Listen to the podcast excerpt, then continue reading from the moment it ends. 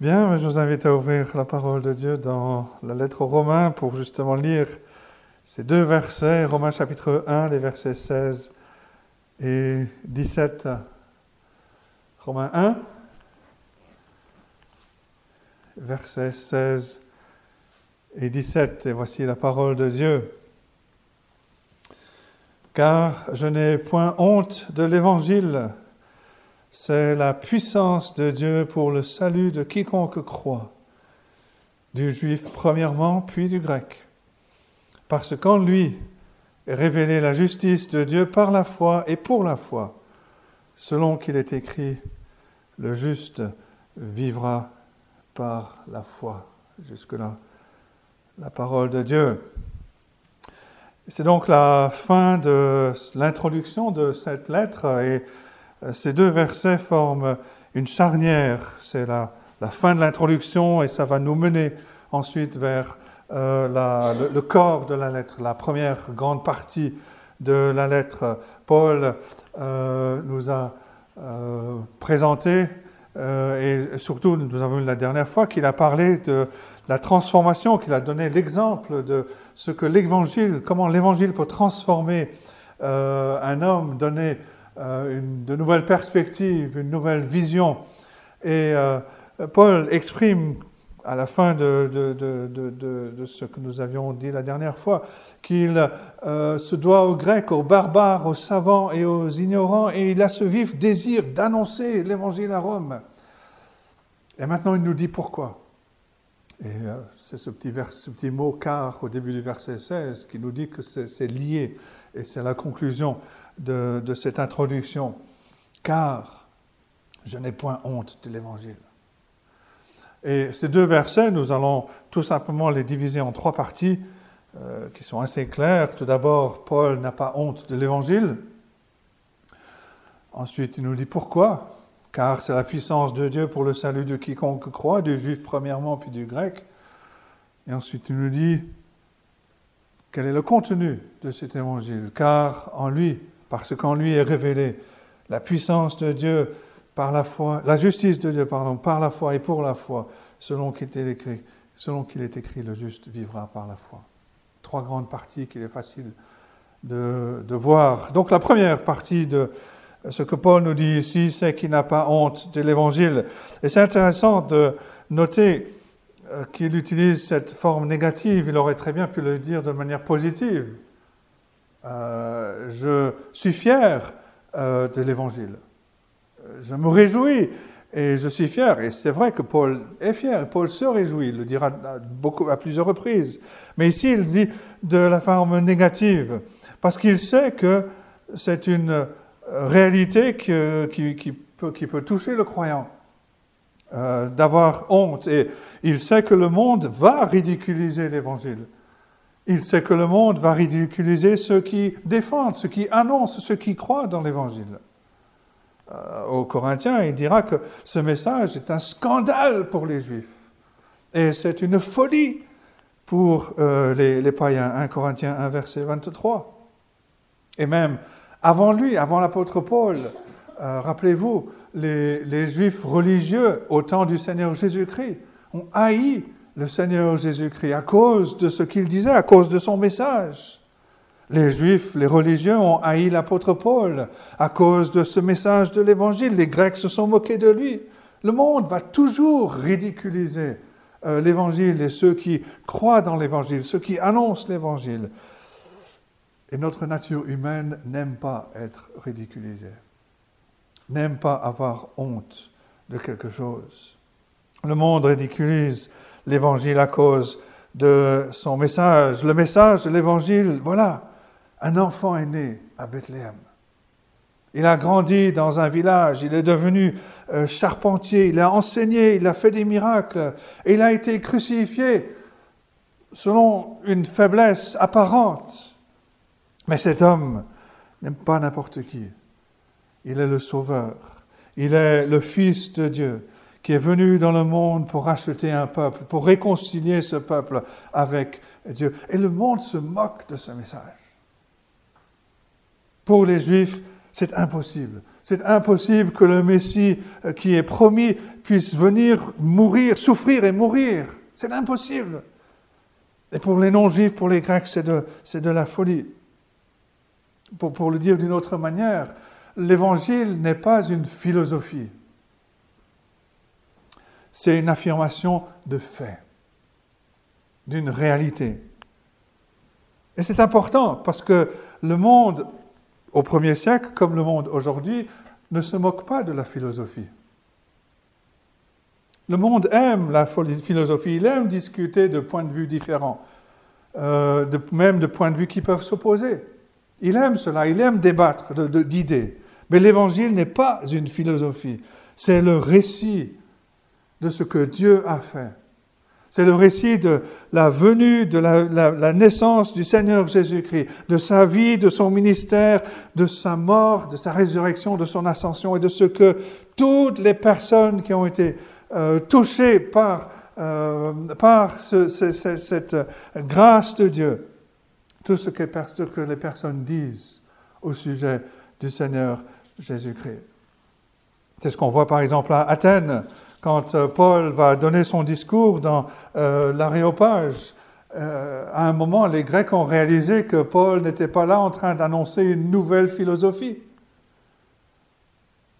Il parlait d'une personne, d'une personne qui est venue, qui est morte et qui est ressuscitée. Et là, c'était, ah non, non, ah, ça c'est de la folie. Ça, c'est impossible. Non, non, nous, on veut une nouvelle, une nouvelle théorie philosophique, on peut débattre, on peut discuter. Non, non, mais pas, pas l'annonce de, ce que, de, ce que cet homme est venu faire. Non, non. Les Grecs, les Grecs on, se sont moqués et ont refusé d'entendre. L'évangile de Jésus-Christ est toujours une offense. Une offense pour l'homme naturel. Et si ce n'est pas le cas, c'est qu'il y a un problème avec le message annoncé et que ce qu'on entend dans bien des lieux aujourd'hui, on présente le Seigneur Jésus-Christ comme le grand héros ou comme le grand exemple, et personne n'est offensé par cela. Mais quand on annonce que le Seigneur Jésus-Christ est mort pour détourner la colère de Dieu, et qu'il vient pour condamner les pécheurs qui ne se repentent pas de leurs péchés, le monde est offensé. D'une autre manière, on peut entendre dans bien des endroits qu'on présente euh, le Seigneur Jésus-Christ comme celui qui peut nous aider euh, dans nos problèmes. Vous avez tel problème, venez à Christ, il va tout fixer.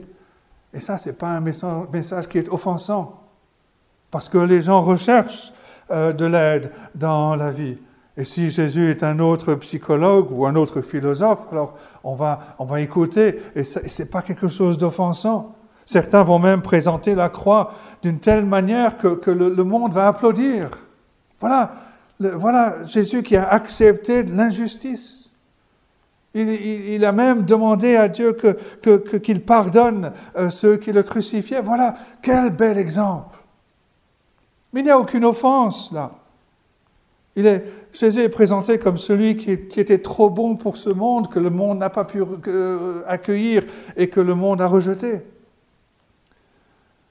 Mais l'offense de la croix, l'offense de l'évangile est ici. C'est que je suis tellement perdu, tellement condamné, tellement sans espoir que si Christ n'est pas mort pour moi, moi je ne connaîtrai pas Dieu. Moi, je ne connaîtrai pas le pardon de Dieu. Je serai à jamais séparé euh, de Dieu. Et je ne connaîtrai jamais son pardon. Et ça, ça fait mal. Ça, c'est une offense. Dire que l'homme naturel est sans espoir, sans Dieu, mauvais, séparé de Dieu, sous la condamnation de Dieu, sur le chemin de l'enfer, ça, c'est un message qui fait mal. Et l'homme naturel n'aime pas entendre ces choses. C'est pour ça qu'il est l'Évangile. Il a en horreur l'Évangile et il va ridiculiser l'Évangile. Et Paul savait cela. Paul savait que ce monde va ridiculiser, va s'opposer à tous ceux qui annoncent l'Évangile, tous ceux qui veulent vivre l'Évangile. Et Paul dit aux Romains, en dépit de cela, il n'a pas honte. Il n'a pas honte de l'Évangile. Et il va nous dire pourquoi. Et la raison qu'il nous donne ne ressemble pas du tout à ce que l'on peut entendre aujourd'hui.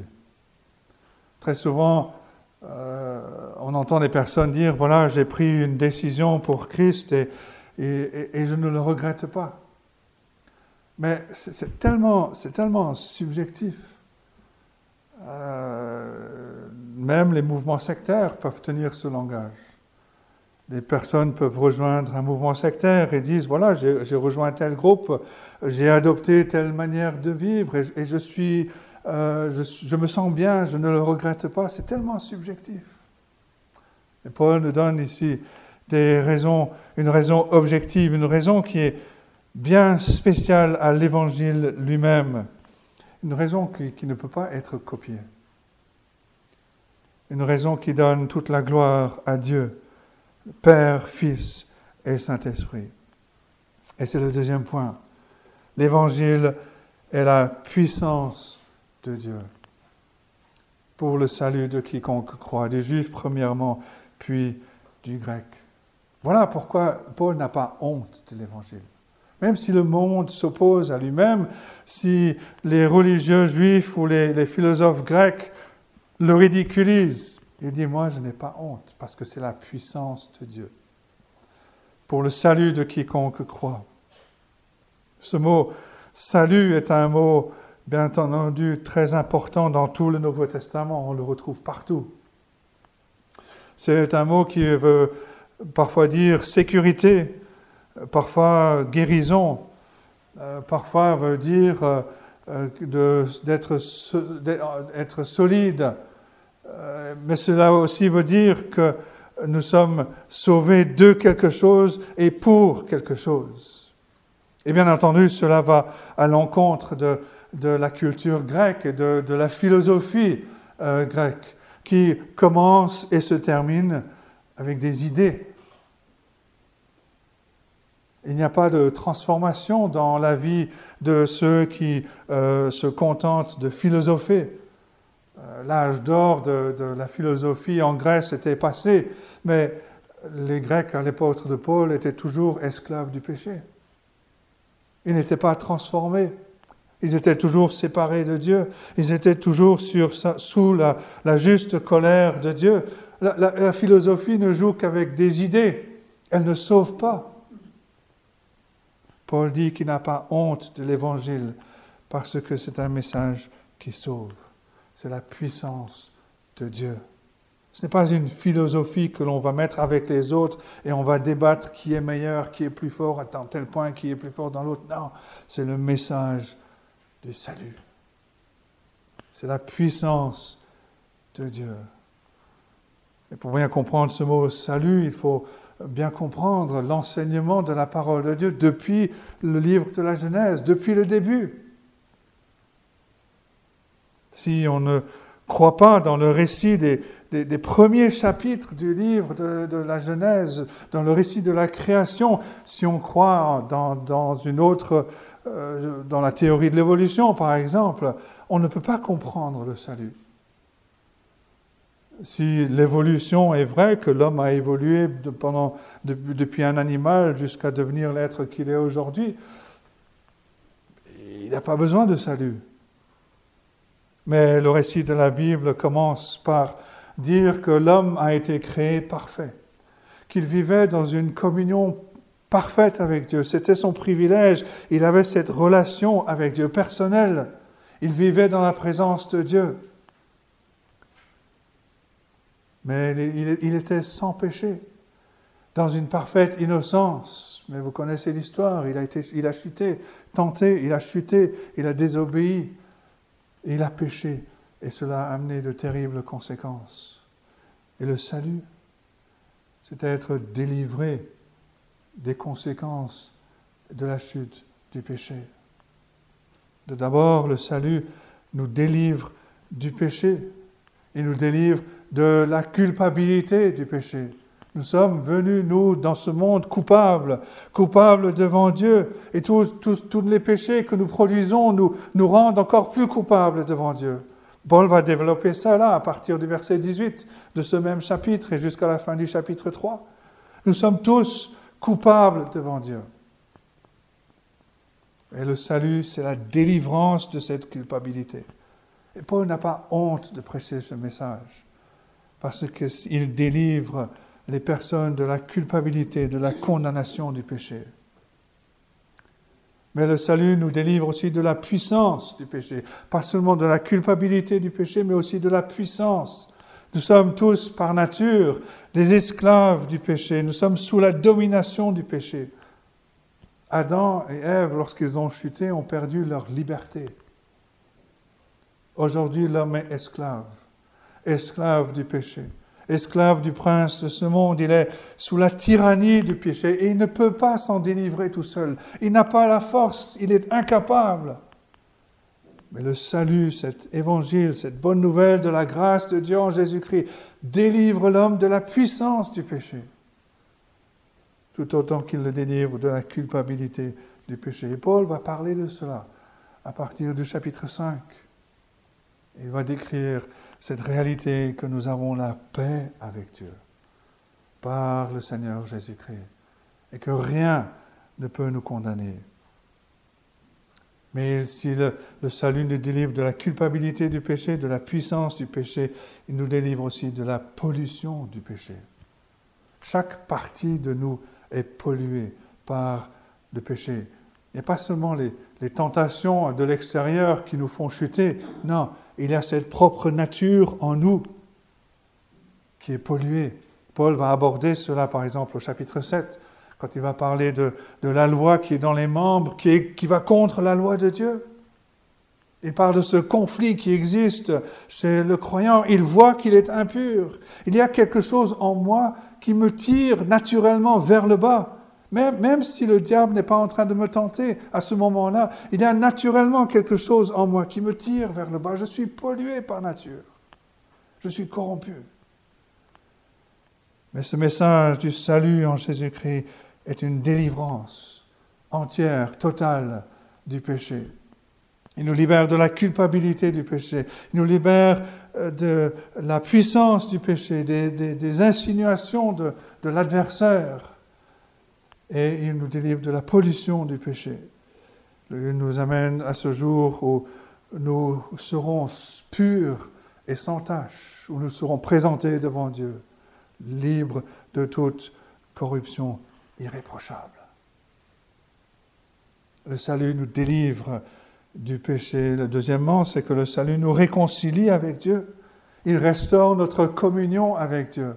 C'est bien plus que simplement euh, le pardon. Euh, encore une fois, lorsqu'on vient à la, à la création, l'homme jouissait d'une communion parfaite avec Dieu, mais il l'a perdue lors de la chute, lors de son péché.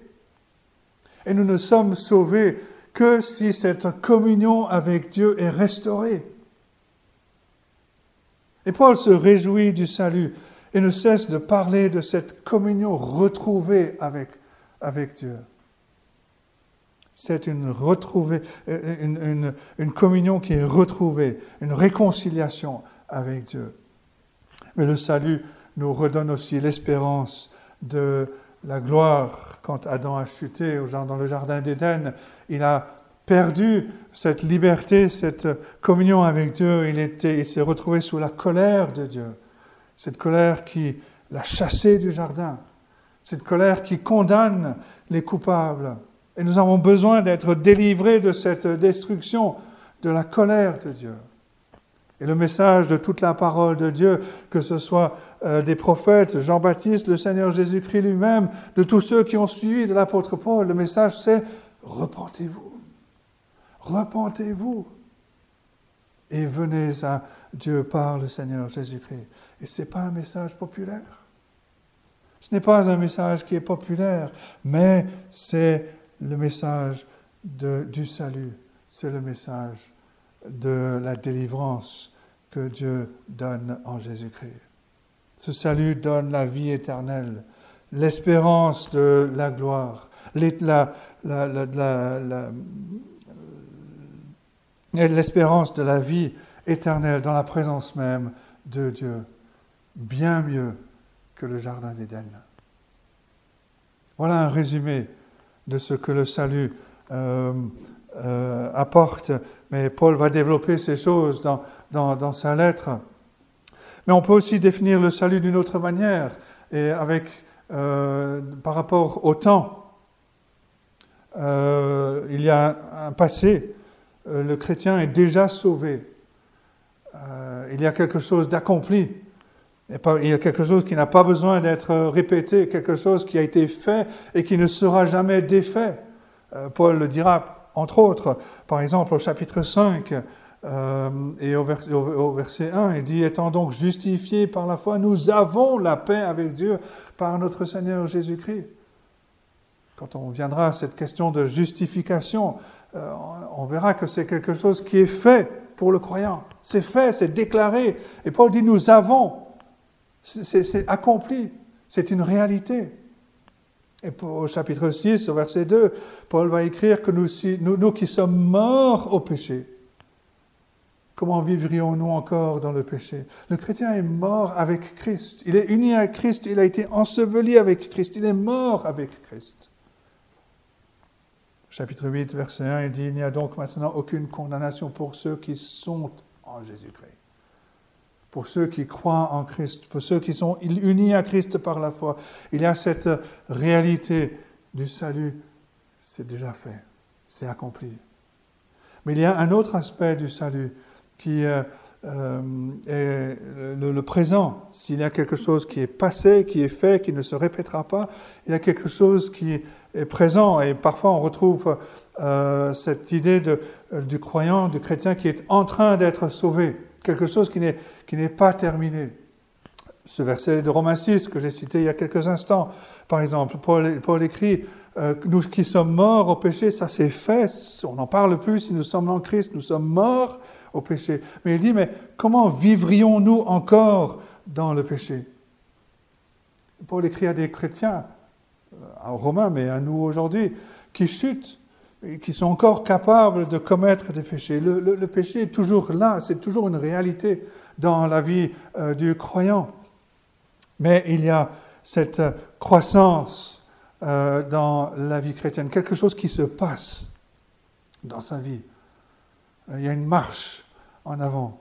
Mais il y a aussi un autre euh, événement, une autre notion de temps, c'est plutôt futur on parle du chrétien qui sera sauvé. Paul, en Romains 8, versets 24 et 25, il écrira ceci, car c'est en espérance que nous sommes sauvés. Or, l'espérance ne voit pas, euh, pardon, or, l'espérance qu'on voit n'est plus espérance. Ce qu'on voit, peut-on l'espérer encore? Mais si nous espérons ce que nous ne voyons pas, nous l'attendons avec persévérance. Dans les versets précédents, versets 22 et 23, Paul a écrit ceci, nous savons que jusqu'à ce jour, la création tout entière soupire et souffre les douleurs de l'enfantement. Et ce n'est pas elle seulement, mais nous aussi qui avons les prémices de l'Esprit. Nous avons les prémices de l'Esprit. Ça, c'est une réalité présente pour le croyant. Mais il continue en disant, nous soupirons en nous-mêmes en attendant. Il y a quelque chose de futur. En attendant l'adoption, la rédemption de notre corps. La rédemption du corps cette transformation de ce corps mortel en corps immortel, ça c'est encore quelque chose de futur. Et Paul dit, il n'a pas honte d'annoncer ce message, c'est un message de salut, un message, comme il dit, c'est la puissance de Dieu pour le salut de quiconque croit.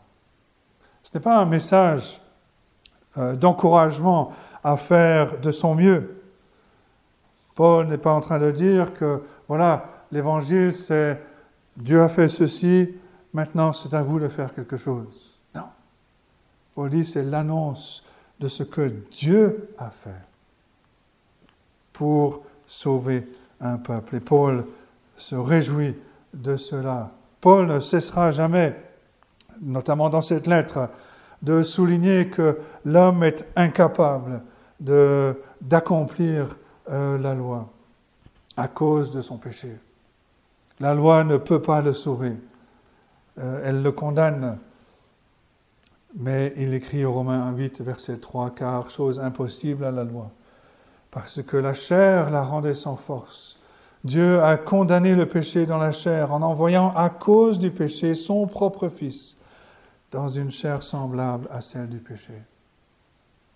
C'est Dieu qui fait son œuvre. C'est Dieu qui accomplit le salut.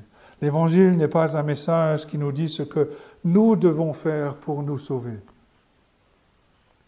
Mais il déclare ce que Dieu a fait, ce que Dieu a pourvu, ce que Dieu a accompli pour sauver des hommes et des femmes. Et c'est pour ça que Paul a pu se tenir devant toutes sortes de personnes, toutes sortes, toutes catégories de personnes, et de pouvoir les confronter avec ce merveilleux message de l'évangile de Jésus-Christ. Et c'est le message de toute la Bible. C'est le message qui a été promis, c'est la promesse qui que, l'on retrouve déjà dans le Jardin d'Éden, Genèse 3, verset 15. Promesse faite à Adam et Ève.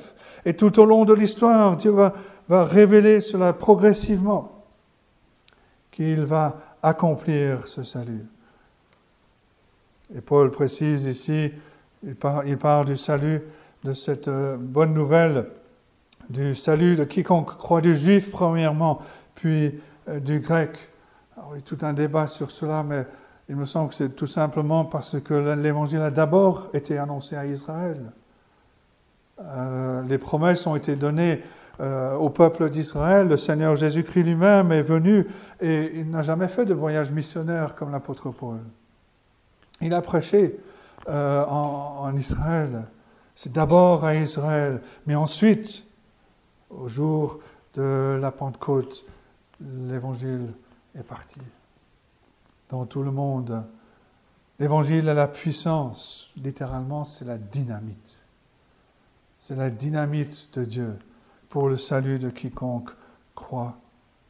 Quiconque croit. Quelles que soient nos origines, quel que soit notre passé, quel que soit notre statut social, tout cela ne compte pas. Tout, le passé euh, que l'on traîne avec nous, tout cela, est effacé par cette puissance.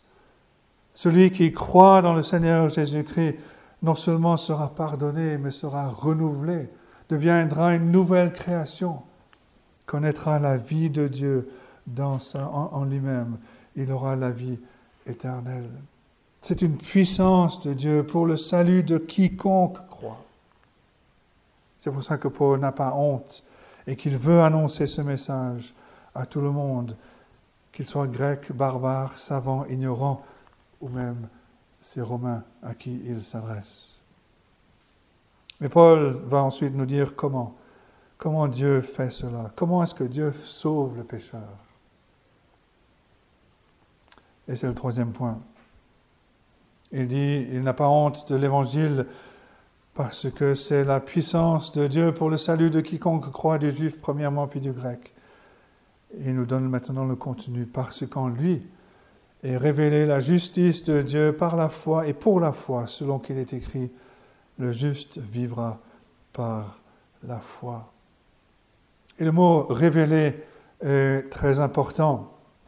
Il n'y a pas de bonnes nouvelles sans révélation. Beaucoup remplacent euh, la révélation par euh, la philosophie du monde, beaucoup parlent de recherche. Euh, et il parle de rechercher Dieu, mais l'évangile n'est pas une invitation à la recherche. Non, c'est un dévoilement, c'est une proclamation, c'est une révélation, c'est la révélation de la justice de Dieu par la foi et pour la foi. Et ce n'est pas un nouveau message. On a déjà vu au verset 2 que l'évangile était annoncé par les prophètes, c'est ce que Paul dit, évangile qui avait, été autre, évangile qui avait été promis auparavant de la part de Dieu par ses prophètes dans les saintes écritures. Euh, Paul ici, dans ce verset 17, va citer le prophète Habakkuk, encore un prophète de l'Ancien Testament. En chapitre 3, verset 21, Paul va écrire, Mais maintenant, sans la loi est manifestée la justice de Dieu, à laquelle rendent témoignage la loi et les prophètes. L'Ancien Testament a rendu témoignage à l'Évangile. Maintenant, l'Évangile est manifesté, l'Évangile est révélé.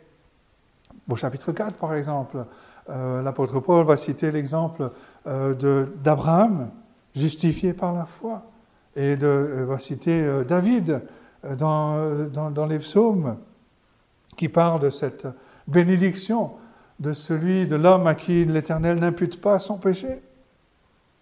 À la fin de sa lettre, chapitre 16, versets 25 et 26, Paul dit ceci, à celui qui peut vous affermir selon mon évangile et la prédication de Jésus-Christ, conformément à la révélation du mystère caché pendant les siècles, mais manifesté maintenant par les écrits des prophètes d'après l'ordre du Dieu éternel, et porté à la connaissance de toutes les nations, afin qu'elles obéissent à la foi.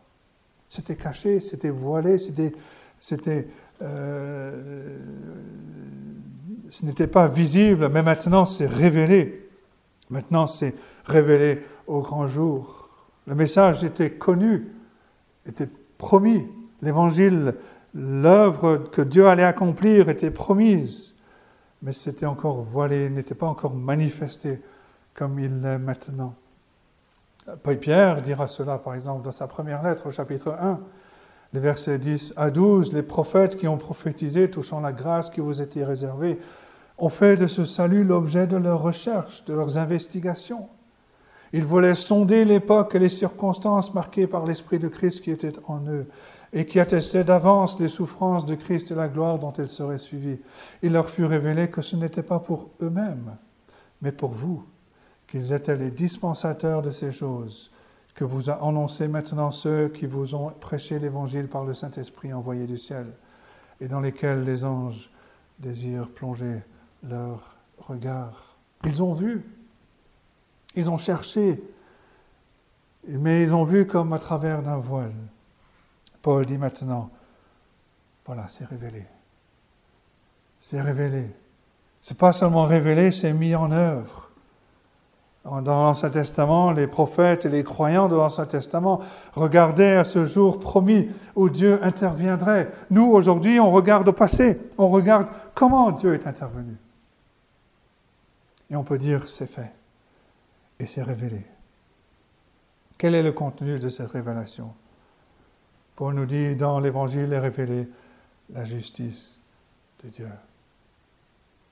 C'est une expression qui est très importante dans euh, l'argumentation de l'apôtre Paul. C'est une expression avec laquelle euh, Martin Luther a eu beaucoup de mal. Mais quand Dieu lui a ouvert les yeux, il a pu se réjouir, il a, pu, il a été transformé. Et euh, cela a été le début de la réformation, de la réforme protestante. Paul ici ne parle pas d'un attribut de Dieu ce que Luther pensait au début. Oui, Dieu est juste. Dieu fait toutes choses avec justice. Mais Paul ne parle pas de cela parce que si c'était le cas, ce ne serait pas une bonne nouvelle. Ce ne serait pas l'évangile, ce serait plutôt quelque chose de terrifiant. La justice de Dieu est parfaite et elle est terrible. Et l'expérience de Luther ici est, une grande aide. Euh, Luther, rappelez-vous, était ce moine catholique euh, qui euh, décide de donner des cours sur cette lettre de Paul aux Romains. Et quand il arrive à ce verset, il est en pleine agonie parce qu'il ne comprend pas. Cette, cette, expression, la justice de Dieu, elle, elle bloque sa compréhension. Luther voit ici le caractère parfait de Dieu sa justice sainte, sa pureté est telle qu'il ne peut même pas voir le mal. Et en face de, là, de ça, il réalisait sa situation désespérée, qu'il n'arrivait pas à atteindre les exigences de Dieu, et que la justice de Dieu le condamnait. Paul, Luther pardon, pensait qu'il s'agissait d'un attribut de Dieu, mais Paul dit, mais en fait ce n'est pas un attribut. Il ne parle pas ici d'un attribut de Dieu. En réalité, Paul parle ici d'une justice qui vient de Dieu. D'une justice qui satisfait Dieu. La justice, c'est la conformité avec Dieu. C'est la conformité à la loi de Dieu. C'est la conformité aux exigences de Dieu. Justice, la justice, c'est être acceptable devant Dieu. C'est ce en quoi Dieu prend plaisir.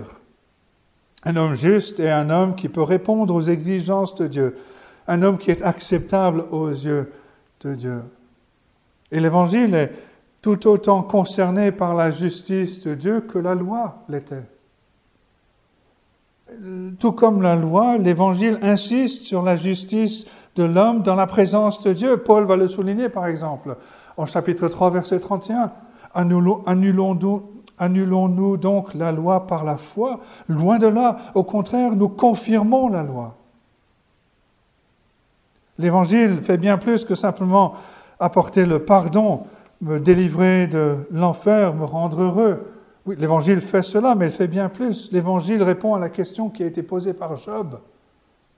Chapitre 9, verset 2. Comment l'homme serait-il juste devant Dieu?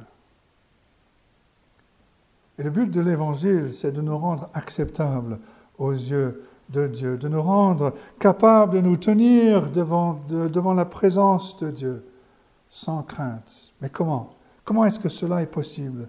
Comment est-ce que cela est possible que des pécheurs, des, rebelles puissent se tenir devant un Dieu qui est juste, qui est saint, qui est parfait, qui est pur, dont les yeux sont trop purs pour voir le mal? Comment est-ce que cela est possible?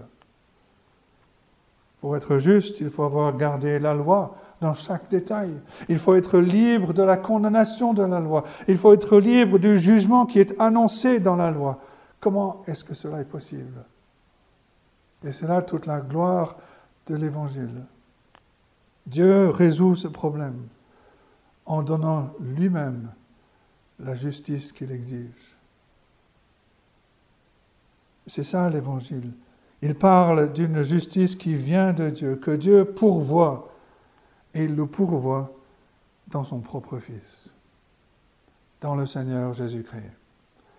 Le Seigneur Jésus-Christ a satisfait toute la loi en tant que substitut, en tant que celui qui était là comme le représentant de son peuple. Il l'a parfaitement satisfait, jusque dans les moindres détails. Il est né sous la loi, il a obéi à la loi. Et plus encore, il a pris sur lui les péchés de son peuple. Il a, subi le châtiment que méritaient ses péchés à la place de son peuple. Et le jugement qui était annoncé dans la loi est tombé sur lui. Il a satisfait la loi, non seulement par sa vie, mais aussi par sa mort. La loi ne, peut plus rien exiger de Jésus-Christ, parce qu'il l'a l'a satisfaite. Et l'Évangile annonce que Dieu a envoyé son Fils pour cette raison, pour cette œuvre. Et cette justice maintenant que le Seigneur a obtenue par, l'obéissance à la loi, cette justice de Christ, cette satisfaction de la loi, il la donne à tous ceux qui croient en lui à tous ceux qui viennent à lui dans la repentance à la fois. On parle d'imputation de la justice de Christ. Dieu la met sur le compte de ceux qui croient en, lui. Il va annuler les dettes parce que Christ a payé les dettes. Et il va imputer la justice parfaite de Christ, son obéissance parfaite à la loi, tant dans sa vie que dans sa mort, dans le fait qu'il a subi la condamnation, le jugement qui était annoncé dans la loi. Christ a satisfait toute la loi. Il a obtenu cette justice. Cette justice, Dieu la donne. Il la met sur le compte de tous ceux qui croient en lui. Et c'est revêtu de cette justice parfaite que le croyant peut se tenir devant Dieu sans crainte. Paul va développer cela, nous allons, voulons voir cela dans les chapitres suivants, mais par exemple, il va dire au chapitre 3, versets 20 à 22, Personne ne sera justifié devant lui par les œuvres de la loi. Personne ne peut être justifié devant Dieu par, la loi, par les œuvres de la loi, puisque c'est par la loi que vient la connaissance du péché. Mais maintenant, sans la loi, et manifester la justice de Dieu à laquelle rend témoignage la loi et les prophètes. Justice de Dieu par la foi en Jésus-Christ pour tous ceux qui croient. Paul le dira à plusieurs occasions, il le dira notamment Philippiens chapitre 3, quand il parle de tout ce qu'il a considéré comme étant ses privilèges, et à partir du verset 9, il dit, ces choses-là, je les regarde comme de la boue, afin de gagner Christ, d'être trouvé en lui, non avec ma justice, celle qui vient de la loi, mais avec celle qui s'obtient par la foi en Christ, la justice qui vient de Dieu par la foi. L'Évangile, c'est l'annonce, la proclamation de ce salut que Dieu a pourvu en Jésus-Christ. Et Paul rajoute, parce qu'en lui, en l'Évangile, est révélée la justice de Dieu par la foi et pour la foi. Qu'est-ce que Paul entend par la foi? Alors il est vrai que l'homme possède une certaine foi naturelle. Quelqu'un qui monte dans le bus aura une certaine foi dans le conducteur de bus. Quand on monte dans sa voiture, on a une foi dans euh, les freins de sa voiture. Euh, on a une foi dans le boulanger qui vient de euh, nous donner le pain. Mais ce n'est pas de cette foi-là que Paul parle ici. Paul parle de quelque chose que Dieu donne, que seuls les chrétiens possèdent. Éphésiens 2, verset 8, car c'est par la grâce que vous êtes sauvés par le moyen de la foi. Cela ne vient pas de vous, c'est le don de Dieu. Et c'est par cette foi que passe la justice de Christ aux croyants et à personne d'autre. C'est pour ça que seuls les croyants connaissent la justice de Christ. La foi n'est pas la condition du salut, ce n'est pas la foi qui détermine notre salut, mais la foi est l'opposé de tout ce qui est légalisme, légaliste. La foi n'est pas opposée à la loi, mais elle est opposée au légalisme le légaliste, c'est quelqu'un qui se croit juste devant Dieu par son obéissance à la loi, parce qu'il mérite. La foi est l'exact opposé de cela. La foi est la contradiction de, tout ce qui est méritoire chez l'homme. Je ne mérite rien si ce n'est la colère de Dieu. Mes œuvres ne sont que des vêtements souillés. Mais la foi n'est pas notre justice. Non, il est l'instrument par lequel nous recevons la justice de Dieu. Ce n'est pas notre foi qui nous justifie, c'est la justice de Christ qui nous justifie. Et nous recevons cette justice par la foi. Et Paul dit pour la foi. Celui à qui Dieu a donné la foi voit que cette justice est donnée par la foi et il l'accepte il se glorifie, il se réjouit dans cette justice.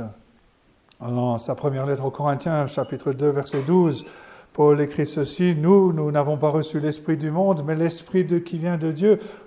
Il dit, nous avons déjà reçu l'Esprit de Dieu, l'Esprit qui vient de Dieu. Il continue, afin que nous connaissions les choses que Dieu nous a données par sa grâce. Dieu nous donne la foi. Cette foi vient, euh, voit que la justice est reçue par la foi et il reçoit, il accepte cette justice et se réjouit dans cette justice. Et Paul va citer le, verset de Habakkuk. Et c'est en voyant ce verset que Luther comprend, comprend la, différence entre la loi et la foi. Tout être humain euh, par nature, fait comme Luther a fait, essaye de, travailler à une, justice selon les œuvres, selon la loi. Et Luther dit qu'il se, trouve confronté à la justice de Dieu, cette justice parfaite. Mais maintenant, il commence à comprendre que c'est une justice que l'on reçoit par la foi. C'est une justice que Dieu donne c'est la justice que Christ a obtenue par son obéissance à la loi. Et il dit, Luther écrit que cette expression, la justice de Dieu, était une expression qu'il haïssait parce qu'elle le mettait en face de, la réalité. Il échouait malgré tous les sacrifices, malgré ses jeûnes euh, et tous, tous les efforts qu'il faisait. Il n'arrivait pas à être en règle avec Dieu, il n'arrivait pas à trouver la paix avec Dieu. Mais maintenant qu'il voit que c'est une justice que Dieu donne, une justice que Christ a obtenue et qu'il donne à tous ceux qui croient en lui, une justice qui se reçoit par la foi, il dit que cette expression, la justice de Dieu, est devenue pour lui une parole de réconfort, comme la porte du paradis. Une justice que Dieu donne. Paul n'a pas honte de cet évangile. C'est la puissance de Dieu, c'est la dynamite de Dieu pour le salut de quiconque croit. Quiconque, du juif premièrement, parce que chronologiquement, c'est là que ça a commencé parmi le peuple d'Israël, mais aussi du grec. Parce qu'en lui, en cet évangile, est révélée la justice de Dieu par la foi et pour la foi. Une justice que Dieu donne à tous ceux qui croient dans le Seigneur Jésus-Christ. Paul va développer tout cela dans les chapitres euh, qui viennent. Mais puissions-nous comme Luther, comme bien d'autres euh, avant et après lui, comme l'apôtre Paul, que nous puissions nous aussi ne pas avoir honte de l'Évangile, de cette bonne nouvelle, mais que Dieu nous donne cette grâce de nous réjouir dans ce salut parfait, dans ce Sauveur merveilleux qui a obtenu cette justice par son obéissance parfaite tant dans sa vie que dans sa mort. Cette justice que nous recevons par la foi. Et qu'il non seulement nous donne de nous réjouir dans ce Sauveur qui a tout accompli pour nous, mais qu'il nous donne aussi de l'annoncer, comme l'apôtre Paul, sans crainte, de l'annoncer autour de nous. Je n'ai pas honte de l'Évangile, c'est la dynamite de Dieu pour le salut de quiconque croit. Que Dieu bénisse sa parole à nos cœurs ce matin. Amen.